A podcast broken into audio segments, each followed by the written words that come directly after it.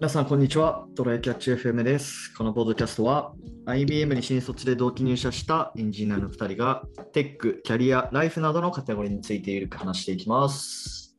ではやっていきましょう。はい、よろしくお願いします。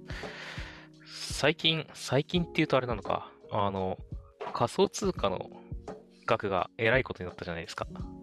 えらいことになってる。本当に。グラフ久しぶりに見てびっくりしたんだけど、いや、まあ、うん確かにね、最近、あの、アメリカの株にかなりビットコイン連動するよねって言われてたから、最近は。そうだね。一緒に落ちたよねっていう感じはちょっとある。いや、まあ、他の事情もいろいろあるんだろうけどね。うんうんうんでね、なんか、それに連動して起きてることがちょっとありまして、はいはいもともと、あの、この、ビットコインが調子が良かったところって、マイニングの業者みたいなものが結構いっぱい出てきたじゃないですか。で、あの、なんか電気を食いすぎるから環境問題になったりとか、電気料金が安い国でやろうだみたいな話が出たりだとか、そうだねいろ。んなことがあったんだけど、その中に一つ、グラフィックボードを彼らは使うので、あの、グラフィックボードの価格がめちゃめちゃ高くなるみたいな話とかがね、あったんですよ、ね。過去。だ。からずっとそういうのが続いてて、グラフィックボード側も、あの、えーっと、あ、英語、アルファベット3文字の略し方忘れちゃった。えーっと、ななんだっけ、マイニングをするときに、うんえーっと、その、パフォーマンスが落ちるような仕組みはいはいはいはい。使っ作って、そういうタイプのグラグラフィックボードを出したりとかね、してたらしいんですよ。ほうほうほで、それの限界突破の仕方みたいな記事までネットに出てたりとか、あなんとも言えない感じだったんだけど、どねあのそれって、まあ、マイニングって、その長期保有っていう感じではないじゃないし、まあ、あのうん、多少すぐ復活しそうだったら、あの、まだ持つと思うんだけど、うん今みたいに大暴落してすぐに上がるか分かんないみたいになってくると、うんあのうんうんうんもうマイニングしても採算が取れなくなってくるんですよね。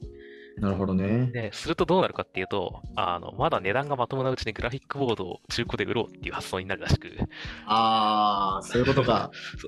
そう、今だからあの、あの、グラフィックボードの中古が大量に出てきて、価格がだいぶ落ちてきて、あの、もともと中古価格バカ高かったんだけど、今もう、んんえっ、と、希望小売価格と同じかちょっと低いぐらいまで来てるそうです。仮想通貨と連動してるってわけね。そう、そういう風になって、だけど、あの、なんかいろいろと注意点はあって、あの、うんうんまず、あの、つ今3000番台かな？あの、GForce のやつが、はいはいはい。えっ、と、NVIDIA が出してるやつが3000番台で多分3080とかかな、うん。が人気なんだけど、あの、4000番台が、えっ、と、多分もう、たいつだっけ？もうすぐ出るはずなんだよな。あの、2年に1回ぐらい新モデルを出してるはずで、うんうんうん。でそれが割と近いはずだから、今買ってもちょっと、その、そっちにでまた欲しくなるよね、みたいな話があるっていうのほどと、あの、マイニングに使ってるやつって、まあ、あの、当然っちゃ当然なんだけど、24時間眼酷使してるんだよね。めあちゃめちゃ酷使してんの。だから、あの、正直そんなヘタヘタになったやつ使って何が、いつ何が起きるかもわからんみたいなあ、なるほどね。のに、中古で頑張って買うのかっていう話があるからうんうんうんうん、まあ、それを織り込んで、かなり安くなって買うっていうのはいいんだけど、まあ、そうでないんだったら、次の方が出て、次の方の欲しいやつとか、あうんうんの次の方そうでもないなって思ったら、今の3000万台とかね、の、ちょっと型落ちになって安くなったやつを買った方がいいんじゃない？みたいな話が出ているらしいです。なんかコスダは気になってるの、買おうと思ってるの？ああ、そう。まあ、今ね、めっちゃ困ってるってわけじゃないんだけど、今のパソコンが、えっ、と、いつだっけ、社会人1年目ぐらいに買ったやつで、もう6年ぐらい経ってんだよね。Mac? あ、えっ、と、自宅のデスクトップですね。あ、デスクトップね。はいはいはい。そう、あの、BTO というかね、あの、部品を指定して、あの組み立てて送ってもらう系のやつなでえっ、と、作って、だから当時としては新しかったんだけど、あの、うんうんえっ、と、今3000番台の話をしてて、えっ、と、バージョン、メジャーバージョンアップで1000番、1000番ずつ上がっていくんだよね。うんだから、あの、1000番台があって、2000番台があって、3000番台があるっていうので、今3000番台なんだけど、はい。僕1000 1000番台なんだよね。なるほど。は いメジャーバージョン2個前なの。で、もうすぐ3個前になろうとしてるから、ああ、ちょっとね、あの、そんな困ってはないけど、安くなってるなら買ってもいいのかなっていう気はしてますと。で、しかもね、あの、今言ってた事情で、その、ずっと品薄でさ、みんな欲しいってなってたら、当然結構強気な希望小売価格が出てくるはずなんだけど、うんうんあの、こうやって中古が大量に出回った後にあんまり強気な価格出せないじゃん。そうだね。って考えると、割と新品のやつとか、型落ちの、あの、なんか公式で売ってるやつとか、もう割と価格が抑えられるはずなんだよね。っていうのは、ちょっと期待してるかな。なるほど。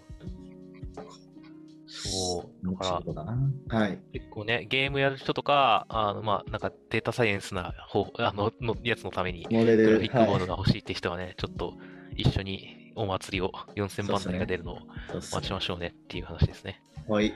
はい。じゃあ、本題の方行ってみましょうか。はい。まあ、これまあ、今日ただの愚痴っちゃ愚痴な話なんですけど、お？はい。えーっと、えーっと、なんか転職エージェントから連絡来ることあるじゃないですか。リンクトインとかで、はい特にエンジニアの人とかだと。そうだね。うん。でも、あの、リンクトインのメッセージはまあ全然いいんですよ。うん。まあ、むしろありがたい登録してるか。らね、うん僕らが。そうそうそう。たまになんか電話かけてくる人いるじゃないですか。ああ、うん。エージェントです、つってねエージ。ェントですっつって。しかも結構なんか外国人とかも多い。そうだね。外国人の方が多い気がする。急に電話かけてきて、なんか、Hello, 宮地さんとか言って、あそ そうですけどとか言ったら、そこからもう英語バーって話してくるみたいな。ね。うん。人いるじゃないですか。うん。で、その電話番号をどっから入手しとんねんっていう時がまあまああって、ね。なんか、そうそうそう。謎ルートだよね。闇ルートが存在してる。そうそう。で、なんか、最近あんまないんだけど、えっと、2、3回くらい経験したやつで、うん。なんかその、あ IBM に行った時の話だけど、はい。なんかその IBM の方に宮地さんを紹介してもらいましたみたいな。怖な何それみたいな。え売られてるじゃん。そうそうそうそう。宮地さんがすごい優秀ということで、あの、紹介いただいてご連絡させていただきまして、みたいなことを言って、うん。で、え、それ誰ですか？みたいなこと聞くと、いや、うんそれはあのその方のプライバシーの問題でちょっとお伝えすることはできないんですが、っていうんだけど、いや、俺のプライバシーってなって、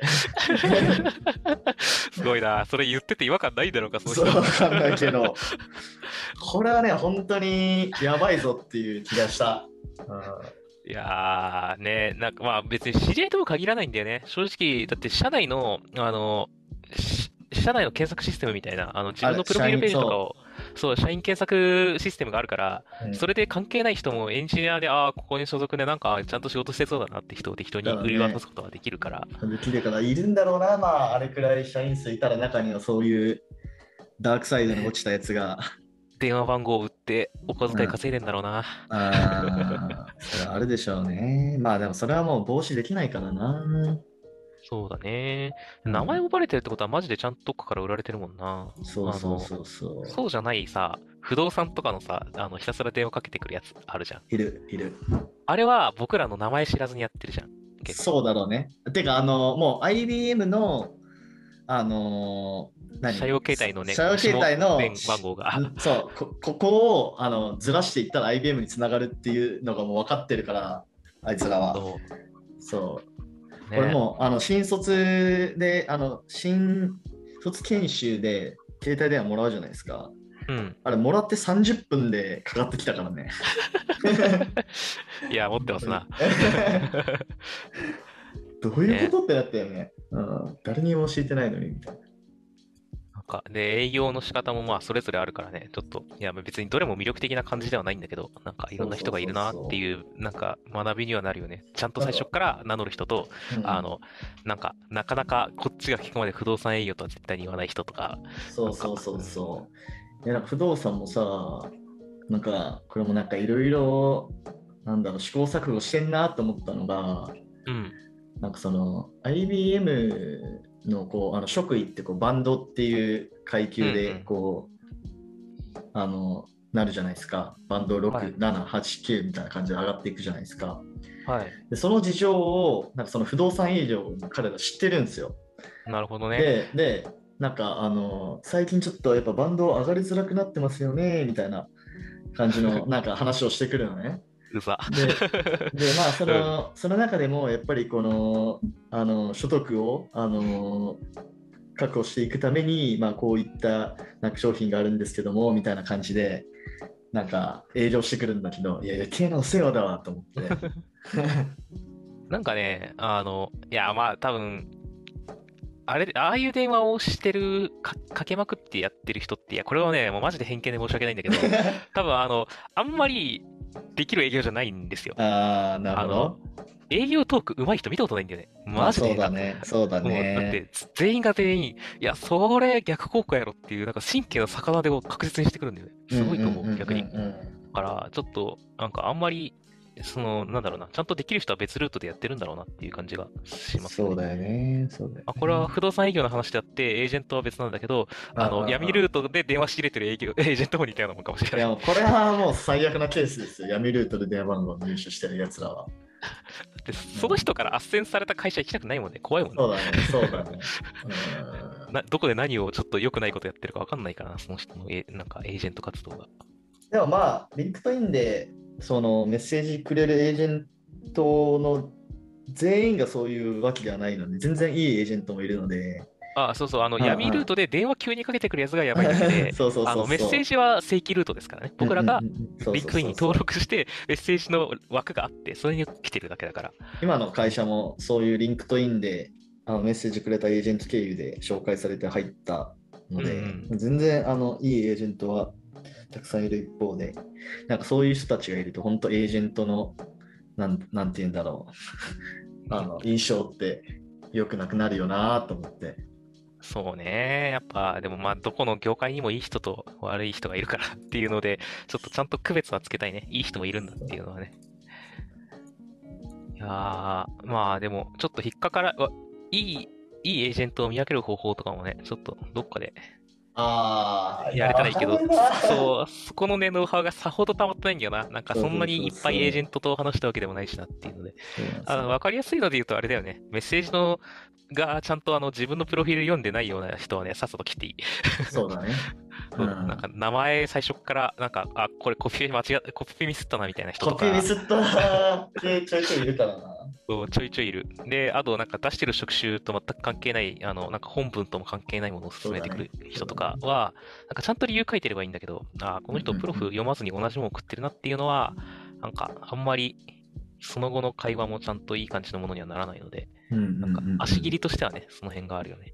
ちなみに、その、これまあ、あの、もしかするとあんまり良くない方法なのかもしれないけど、はい。あの、エージェント、日本人じゃないそのエージェントの担当者を使って、英語の,、あの練習するっていう、ちょいちょいやってるんですけど、確かにビジネスライクな会話を、英そうそうそうそう会話をやるチャンスだもんね。そうそうそうそう。で、向こうもこっちと話したいわけじゃん。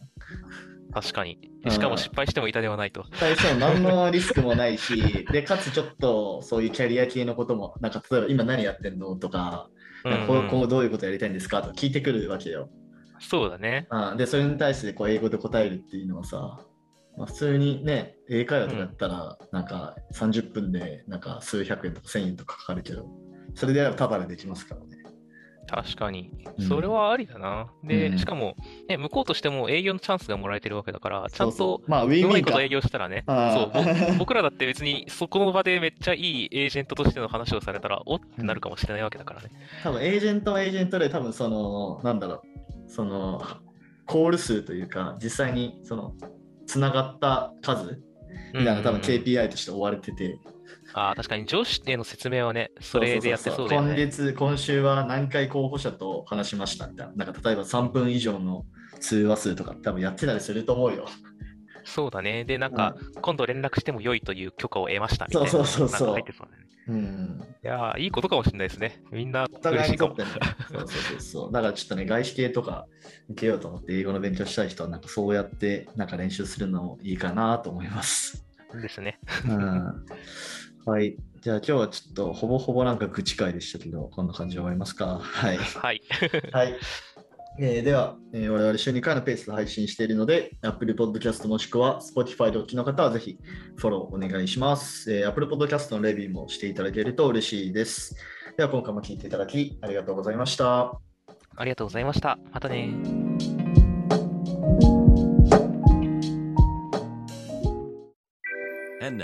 A short commercial break. 現在エンジニアの採用にお困りではないですか？候補者とのマッチ率を高めたい、辞退率を下げたいという課題がある場合、ポッドキャストの活用がおすすめです。音声だからこそ伝えられる深い情報で候補者の興味関心を高めることができます。株式会社ピトパでは企業の採用広報に役立つポッドキャスト作りをサポートしています。気になる方はカタカナでピトパと検索し、X またはホームページのお問い合わせよりご連絡ください。